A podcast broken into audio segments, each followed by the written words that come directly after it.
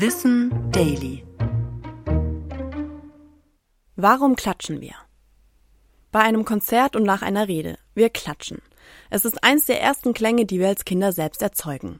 Und dann ist Applaus beinahe schon ein Reflex, mit dem wir uns bedanken wollen oder zeigen, dass etwas zu Ende ist.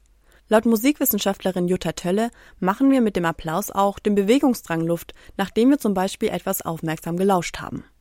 Noch dazu ist es in unserer Gesellschaft irgendwie total normal und irgendwie auch erwünscht zu klatschen. Gemeinsam zu klatschen verbindet uns also auch.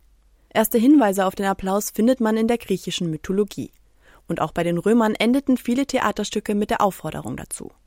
Damals gab es aber deutlich mehr Interaktion zwischen dem Publikum und der Bühne, in dem geschrien, geweint oder getrampelt wurde. Das reduzierte sich dann im 19. oder frühen 20. Jahrhundert. Übrig blieb der Applaus als lautes und universell erkennbares Zeichen von Lob und Zustimmung.